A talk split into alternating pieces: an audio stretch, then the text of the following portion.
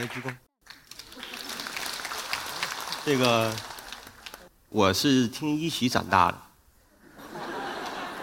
这个没想到今天自己也来了，其实心里边是既兴奋又紧张啊，有点小激动。这个我来自清华大学，我现在还是一名博士生，嗯，但是我是学建筑学出身，所以我现在是一名国家一级注册还没报名的建筑师，嗯，是建筑历史与遗产保护青年，还不是学者啊，所以这个当然我今天来的身份是所长哈，这个不正经历史研究所所长啊，呃，这个不正经历史研究所呢是我自己做了一个公众号。咱们这公众号是干嘛的呢？主要是看热闹啊，这个全国各地的热闹我都很喜欢啊，走一些野路子的研究。每天的工作就是暗中观察啊，对，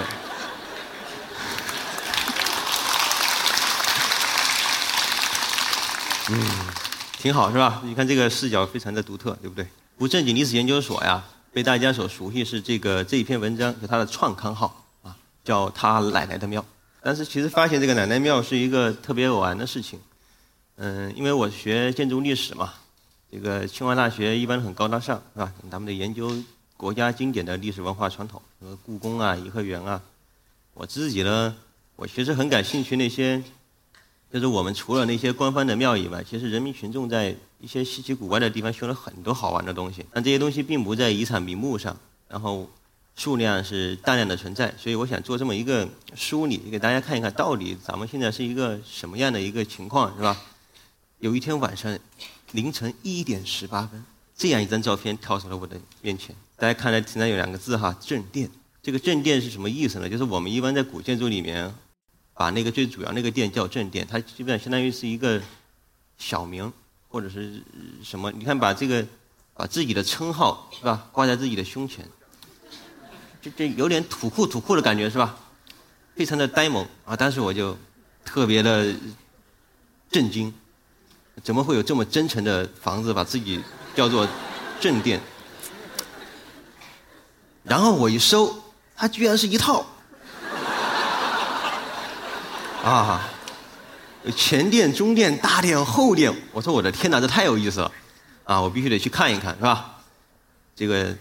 当时就觉得一道闪电击中了我，啊，我被历史选中了。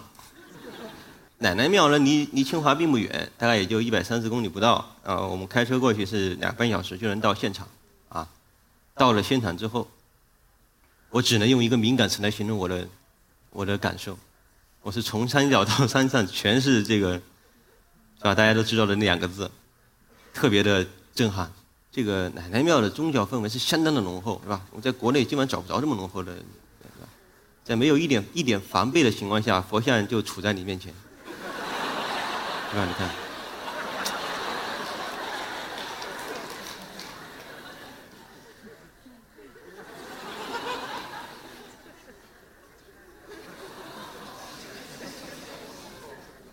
漫山遍野，是吧？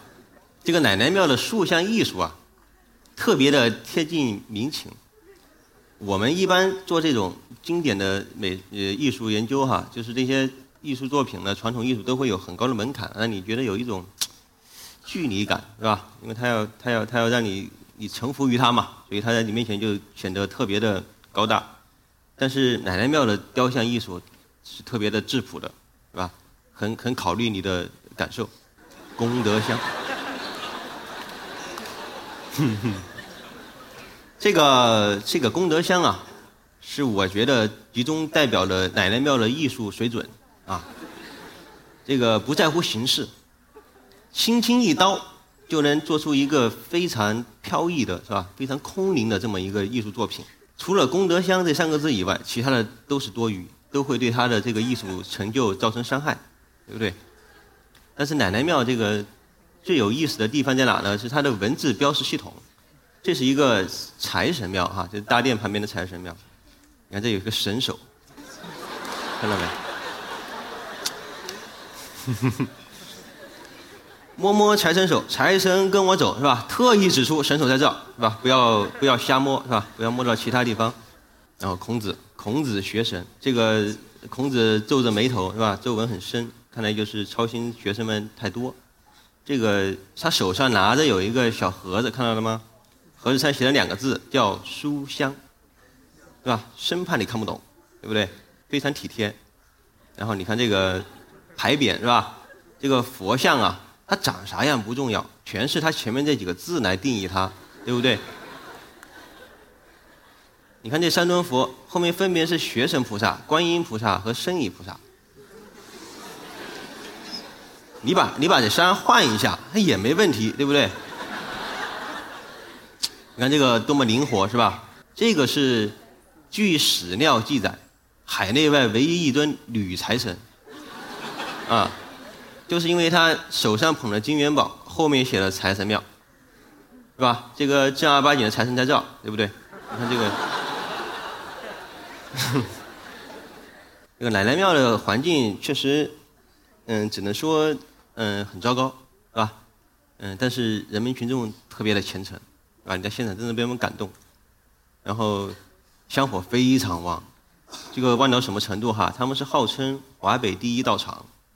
这每年的庙会是三月呃正月初一呃三月初一到三月十五，这十五天会有超过一百万的人来到现场去朝拜。然后在奶奶生日那天是三月十五。三月十五这一天有十三万的人上山，整个寺庙是二十四小时营业，半个月不到，它能产生四千万的流水。这个东西在河北易县这么一个贫困县，其实它的旅游收入已经远远的大过了它旁边的世界文化遗产清西陵。清西陵远远没有这么多钱。三月初三的财神殿，中国中国人民永远是爱的如此的汹涌澎湃，是吧？嗯，情感非常的饱满。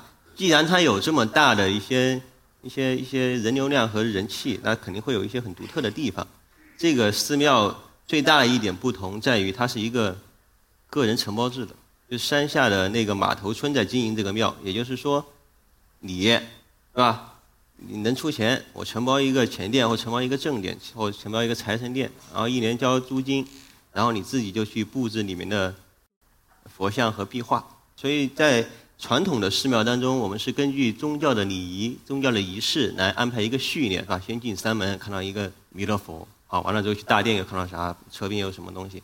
那这里是不讲这一些的，这一些是一个宗教文化，啊，线下体验商业步行街，啊，就是这么一个地方。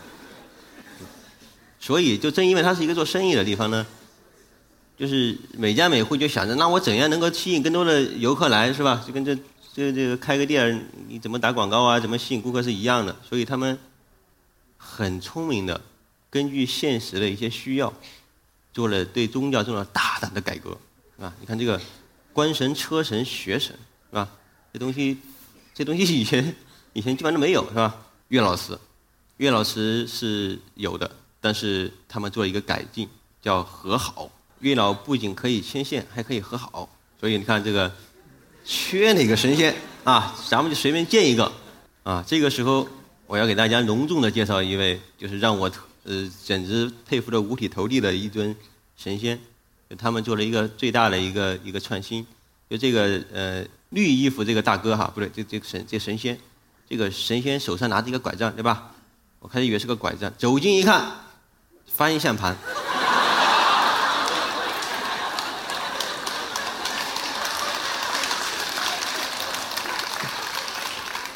啊，然后旁边有一幅壁画，是吧？大家都明白这什么意思了吧？是吧？这个车神啊，你看这个车神眼睛目不转睛的盯着前方，就我觉得插个安全带可能会更好一点，是吧？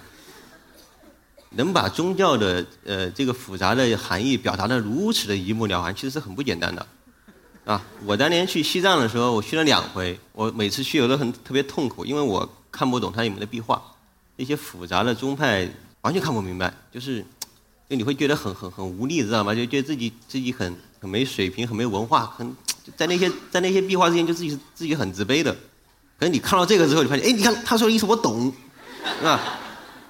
这个是中殿那里的车车神，这个车神手上没拿东西，然后是他前面供了一个大巴车的公交车的方向盘，正正殿的车神庙，是吧？墙上有一些萌萌哒的壁画，一个小车。最讲究的、最体贴的，是后殿的车神。后面的车神手上是六六六，看到没？六六六，嗯，嗯，就是车神保你平安嘛，开的六嘛，对不对？如果车神没有保佑你，旁边还有地藏。地藏是干嘛的呢？地藏是接死人的，是吧？你看这个一条龙服务是吧？特别好，叫你放心大胆开是吧？我们都给你考虑好了。但是我没有，我没有，我没有一个粉丝啊。然后 我只在我朋友圈发了一条，然后这个这个奶奶庙就在这叫建筑圈吧，然后疯狂的就传开了，然后大家就惊呼哇，居然还有这种这种东西。然后两天之后，这一个“干”字，又让大家瞎了眼。啊，这个是在辽宁的大梨树村一个文化广场，村里修了个广场，是吧？震惊了全世界。这个怎么回事呢？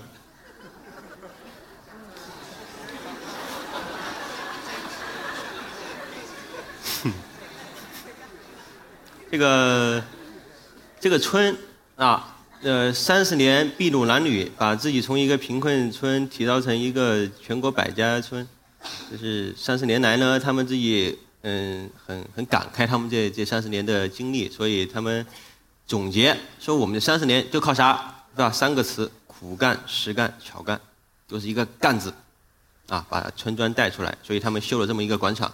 这个广场的主体就是大家看到的这个火红的干子是吧？高九点九米。号称长长久久。这个干子文化广场除了这个干以外呢，在脚下还有三个分广场。这分广场分别是金鸡报小干、头顶烈日干、披星戴月干。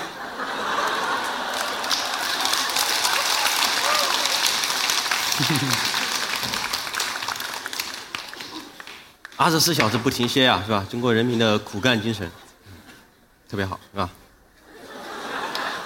大家大家不要笑哈，这个时候可以严肃一点。这位这位老书记已经去世了，这个是带着这个村庄一路走过来的，带领村村民致富的这么一个老书记，叫毛丰美，全国人大代表。然后这确实是一个很励志的故事。然后现在他是辽宁省的爱国敬业教育基地，所有的这个企事业单位啊、高校啊，都得去这个地方去接受干的洗礼。啊，老书记的精神为了传播的更广，是吧？也拍了舞台剧，然后还拍了一部大电影，已经在大荧幕上上映过了。那最近的一篇，魏延武同志哭晕在厕所里，这个是北京故宫边上的一个私人茶室，这个在它的二楼能够看到东华门。这个茶室非常的精致，对吧？这是一个日本设计师很著名的设计师设计的，底下的大厅也也特别的空灵。但是最近呢，它有一个巨大的变化。充满了社会主义的气质。这个不正经历史研究所的后台每天都能收到很多的留言，那大概会分成这两种：一一种就说这个人民群众的审美简直是崩塌了，是吧？极大提高，素质太差；还有一种就说太愚昧，啊，愚昧无知，简直就是不开化，怎么还会有这样的事情？啊，嗯，还有人说所长你一天没事吗？啊，清华大学有这么闲吗？其实有讨论是个好事情哈，不过我我我看到的，大家对这东西其实就是一个价值评判嘛。嗯，我是觉得，可能更多的是一种居高临下的傲慢，对吧？其实根本没有触及到事情的本质。嗯，就比如说你喜欢精致的食品，那你去吃一次怀石料理是吧？特别的这个充满仪式感。啊，他喜欢热闹，就去吃个重庆火锅是吧？你觉得怀石料理天然的？就比重庆火锅高级吗？啊，不见得吧，对不对？所以经典文化和民间文化之间其实并没有一个绝对的高下之分。那经典文化为什么让大家觉得是一个高大上呢？是因为它它是统治阶级创造出来的文化，并加由政治强行的去推广，它具有一个法理上的正统性。嗯，但是民间其实有自己的一套一套系统，是吧？然后我们呢？就是作为读书人，是受经典文化培养起来的，所以对这些东西看到之后，你会觉得这跟你自己是完全完全不一样的体系，然后你觉得他们是离经叛道的。但是其实我们所理解的中国传统文化，它其实特指的是中国的官方文化。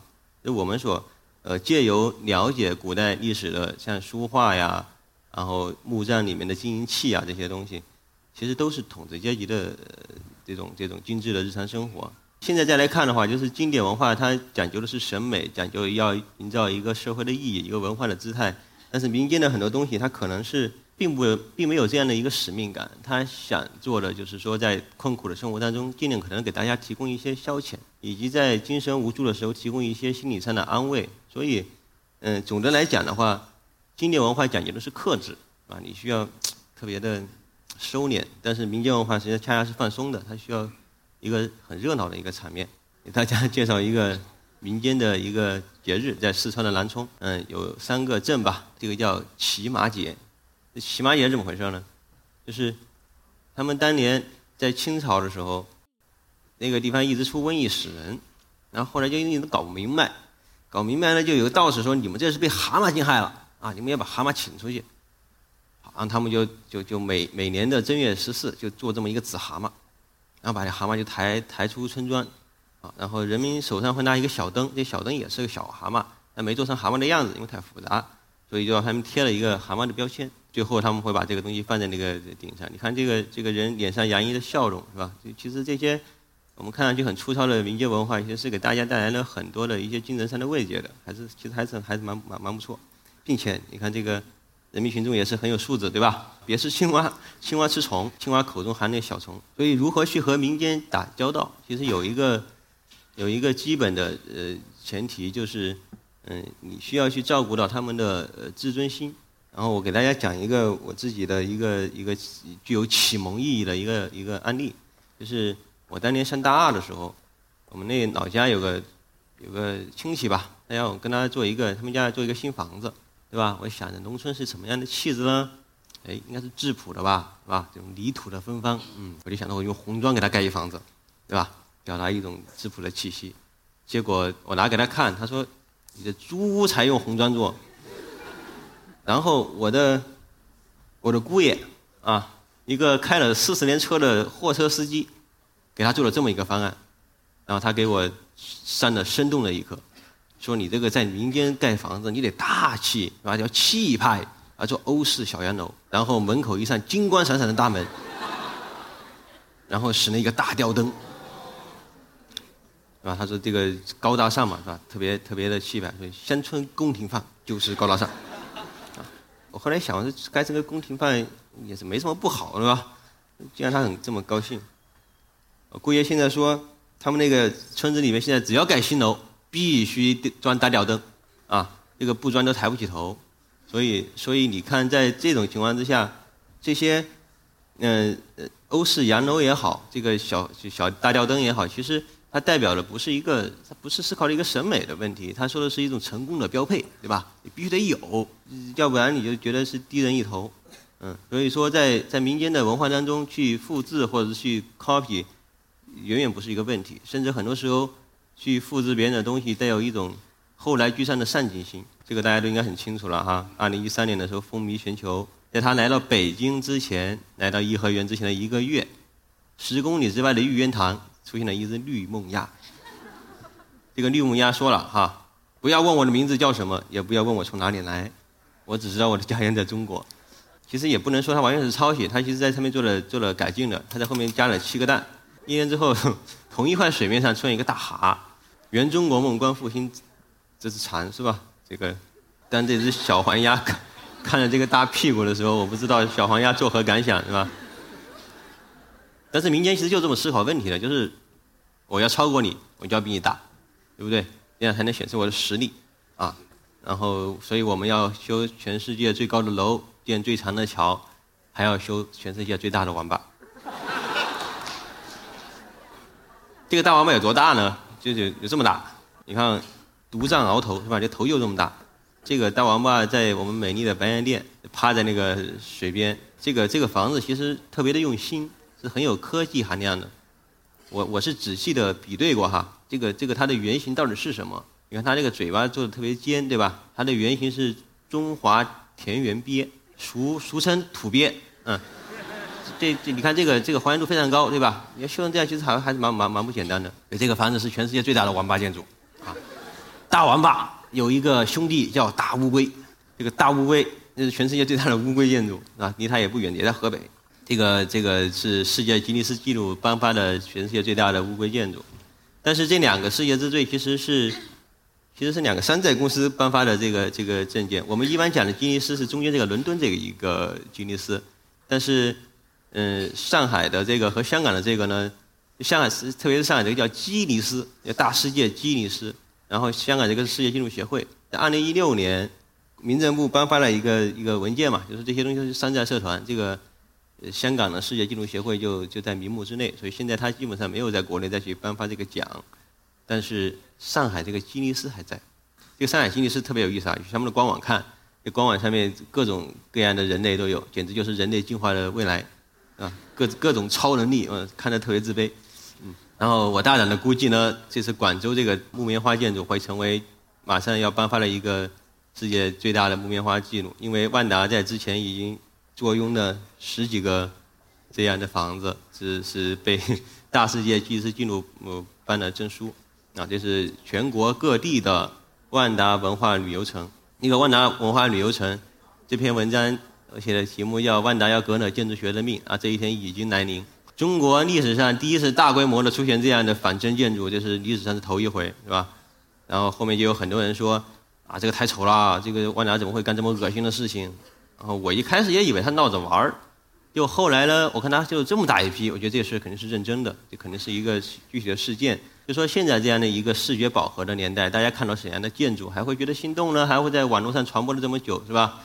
只有这些妖魔鬼怪，才具有如此的法力，对不对？这个、这个、这个不是万达干的哈，这、这、这、这、这，这是我 P.S. 了，嗯，这房子没盖出来，这房子没盖出来。我是说，万达其实提供了一种做建筑设计的新思路嘛，对不对？对建筑师最难的，大家都如果做过设计都知道，就想方案嘛，天天晚上头疼得很，把头发掉了好多根，都不见得想得出来。哎，你看用万达大法。一下午做世界级的文化中心可以做四个，是吧？就像天津可以做成狗不理包子嘛，对不对？柳州做一个螺蛳粉也没问题，对不对？晋江作为鞋城，当然是一只运动鞋，更能代表晋江的气质，是吧？也都 PS 了啊，不要相信。这样对比起来，杭州的西湖文化广场就太平庸了，对不对？杭州应该怎么做呢？那我昨天临时想了一下，应该做成白娘子。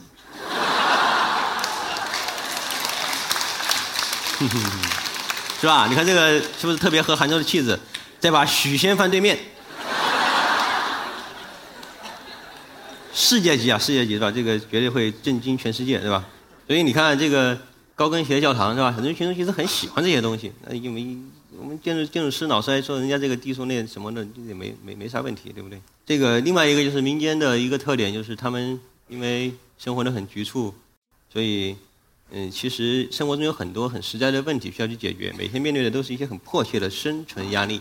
所以，嗯，我们说那些民间信仰吧，其实并不是有了庙、有了这个环境他才去求，实际上是他心里面有这么个东西，然后他才去求这个庙。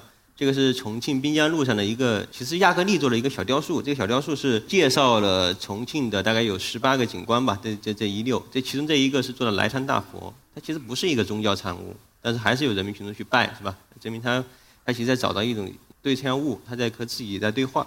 所以，其实宗教本身最核心的，其实也就是求一个心理安慰。所以，其实你可以看奶奶庙这样的情况，实际上是可以理解的。它并不是一个荒诞的事情，对不对？因为自古以来，对于这些这些底层的人民的生活，其实我们都没有想到说去为他们设计一种情感的出口。一直以来都是宗教在在承担这样的一些角色，所以这么来看，经典文化和民间文化相相互比对起来，就是说，嗯，你如果用经典的文化去解释民间文化，肯定解释不通；那你如果用经典文化去指导民间文化，那是更是不行，是吧？因为它两个完全是两种体系。但是其实经典文化的活力并没有大家想的那么大。其实因为因为我们是处于其中，所以会觉得那些东西是特别好的。但是民间的东西其实往往可能会更有活力。你比如像现在中国基中国宗教就有一个新的一个呃变化，是中国已经成了世界上最大的基督教教区。然后这就是一个最基本的民间教堂的祷告的形式。其实我自己对这个东西的理解是说，这个很有可能跟跟我们祷告的仪式是有关系的。比如说佛道，我们都是一个人去拜，是吧？拜完就回来，其实永远都是一个一对一的这么一个行为的过程。但是基督教不一样，基督教是大家凑一块儿去做祷告，所以这里面其实是有一个社群性在里面。所以基督教的这种仪式就说明了它能够为人民群众提供一些基本的社交的需求。但是你其实可以看到，像这样的文这样的现象是，嗯，民间在努力的去去去接受这样的一些外来的文化，因为现在本来就是个文化融合的时代嘛，是吧？嗯，文化融合的时代，在新的时代就必然会产生一些新的内容。嗯，其实官方文化因为太精致，它需要太多的东西来支撑，它需要体系。那现在我们其实已经已经那个体系其实已经崩塌的特别的难堪了。但是民间的文化其实一直都还在，它它它只是说它在和外界这种文化初期接触的过程当中，并不是那么精致，但它的态度是非常的真诚，是吧？比如像这一个进士牌坊，就是这是福建的一个家祠，对吧？以前会考进士，现在有双博士后，啊，你看这个是不是一种 文化生长的现象？所以车臣其实是一个真的是一个非常伟大的一个创造，对不对？它让我很振奋的地方在于，其实我们我看到了一种文化生长的可能，以及说我们的民间文化其实还是活着的，是吧？非常有生命力，然后还和着这个现实的世界发生着千丝万缕的关系。其实文化就是这样的，它不是一个固定的样式，也不是一个抽象的概念，它需要和日常生活发生关系，才会有特别好的活力。我其实是觉得，这个车程还走得不够远，是吧？奶奶庙应该把这个路再往前跨一步。新的时代要有新的内容嘛。我们现在这个，你们笑什么？我觉得这个，这是我为奶奶庙精心设计的一款财神庙，是吧？一匹马踩在一朵云上，有一副对联：要打开手机逛淘宝，闭着眼睛数钞票。横批：阿里巴巴。嗯，是吧？新的新的财神庙，对不对？其实马云出卖不是我想出来的，对吧？就是早早早早就有啊，早就有，是吧？民间的东西，对不对？因为特别有活力，是吧？啊，机器人，哎，好。所以说，在一个文化文化融合的时代，其实你你如果包袱太重呢，就就就老是会长不大。但是你如果放松，是吧？把把这个文化都怼到一块儿，就会出现这种文化奇观，是吧？你说这种东西在全世界哪见得着？只有中国人民才有这种包容性，对不对？东西合璧啊，就是石家庄的一个影视城。然后央视最近在这里走了很大的一步，是吧？哪吒与变形金刚啊，已经进入实质性阶段，明年大概就能在大荧幕上看到这样的情况，是吧？你看文化碰撞是多么的有有趣。就是当年出那个漫画的时候，一张卡牌，就我们小时候玩过这一个。你看这个变形金刚穿上袈裟，手拿手串说我等你放下屠刀，立地成佛，是吧？变形金刚成佛，应该画面很美。这个变形金刚和中国这个动漫界结下梁子也不浅，是吧？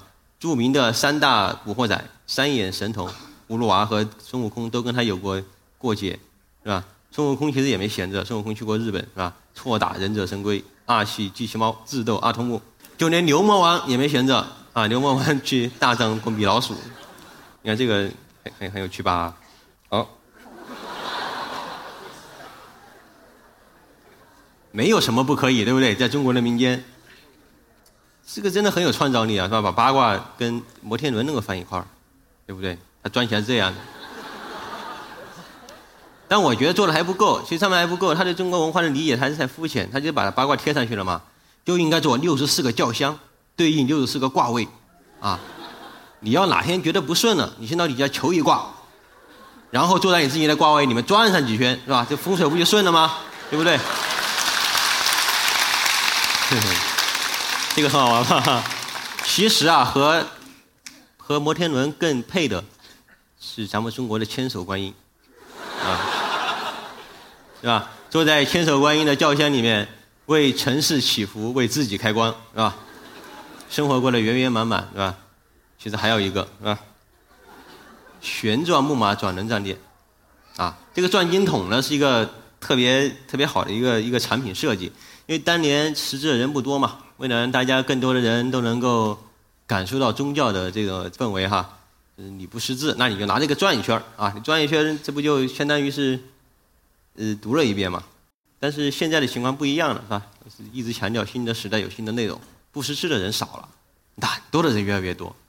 那懒的人怎么办呢？是吧？你给搞个电动的嘛，对，让他坐上去是吧？你看，专享卡座是吧？谈笑风生就能把经给赚了，对不对？旁边是白驹过隙，头顶六字真言如莲花一般盛开。你在这里既是时间倒流的窗口，是吧？也是记忆流逝的沙漏。这一款转轮战垫，大家值得拥有。好，我今天演讲到此结束，谢谢。